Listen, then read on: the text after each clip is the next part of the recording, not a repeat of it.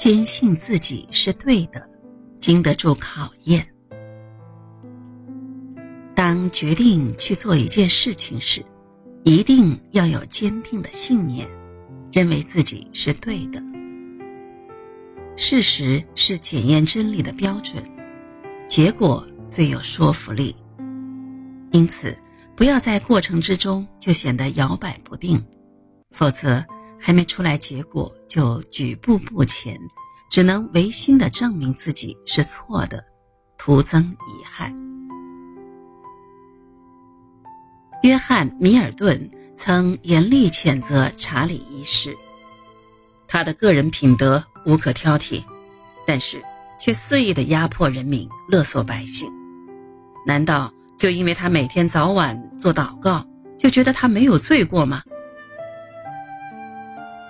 很多年后，有人为洛克菲勒念到了其中的一段诗，洛克菲勒大声叫道：“说得好！”从事石油行业的人也要经得住类似的考验。由此可见，洛克菲勒是多么的自信，有着多么强大的毅力。对宗教，洛克菲勒是虔诚的；对石油行业，他认为自己的行为是正当的，赚得的财富是合理的。无论反对洛克菲勒的人怎么贬斥他。他对宗教的虔诚信仰无可否认。正是因为这一点，他从很小的时候就学会了怎样领会宗教教义，以满足自己的需求。有了宗教理念的引导，他做事情时问心无愧，总是听命于自己的内心，对世人的议论毫不在意。由此，他变得越来越强大。对于洛克菲勒来说，在石油行业不断发展是一件正确的事情。他认为这是自己的使命，是自己愿意去做并能把它做好的事情。所以，就算不少人谴责他、斥责他、反对他，他也从来没有动摇过。他坚信自己是对的，经得起时间的考验，也经得起自己良心的考验。在洛克菲勒的眼中，上帝是盟友。他曾对记者说：“我挣钱的本领是上帝赐予我的天赋，就像是音乐、艺术、文学等方面的天赋，成为医生或者护士的天赋，或者是你这样的天赋。这样的天赋应该得到培养和应用，为全人类的利益服务。既然。”我拥有了上帝赐予我的天赋，我相信上帝交给我的工作就是积累财富，积累更多的财富，而后在良知的呼唤下，用这些财富造福同胞。对洛克菲勒来说，石油行业与上帝有关。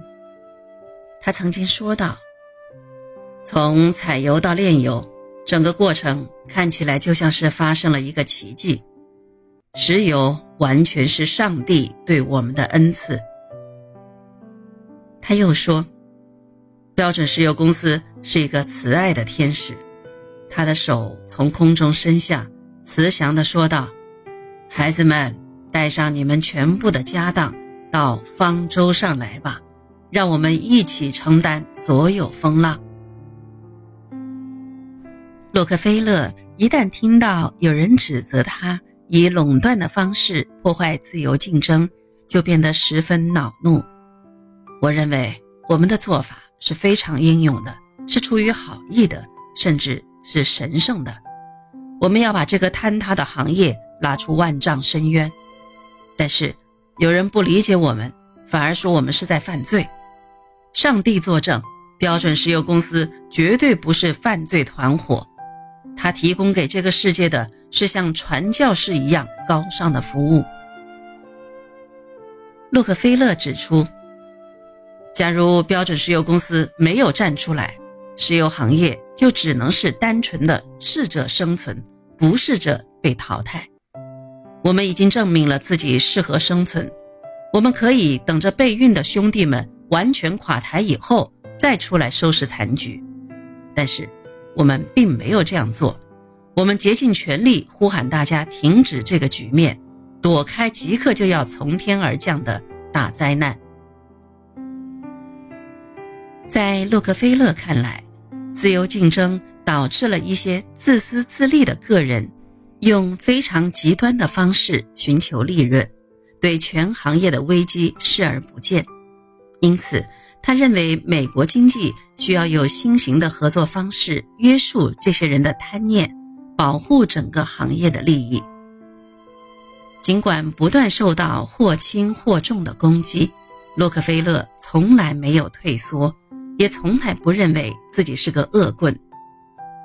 他不愿徒费口舌，不愿争论，只是按照自己的原则做事。著名大诗人但丁曾经说过：“走自己的路，让别人去说吧。”这是对自己的一种坚持，一种肯定。但这样的前提，应是坚信自己做的事情是正确的。是值得自己这么做的，否则这所有的坚持到最后也不过是一场闹剧而已。坚信自己是对的，这是每一个成功的人都在坚持的一种原则。因为坚信，所以才走得步伐坚定；因为是对的，所以最终才到达了成功的彼岸。洛克菲勒之所以能够获得成功，就是因为不管面临着怎样的压力，不管面对着怎样的处境，他都坚信自己的做法是对的。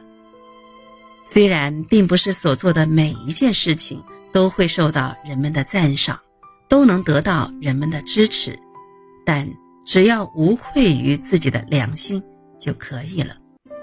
因为只要所做的事情是有益于人类、有益于社会的。就算时光过去很久，历史也会给出正确的评判。就像哥白尼坚持日心说真理那样，洛克菲勒始终坚持着自己的理念，从来没有动摇过。每个人都是自己的主人，要敢于坚持真理，不能因为他人的怀疑、批评、猜测。而动摇了这种坚持。如果一味地被他人的言论引导，我们就永远难以取得超越他人的成就，甚至会毫无成就。毕竟言论来自四面八方，各种各样，一旦轻易动摇，便会无所适从，使自己的行动变得迟疑不决、反复无常，最终难以坚持下去。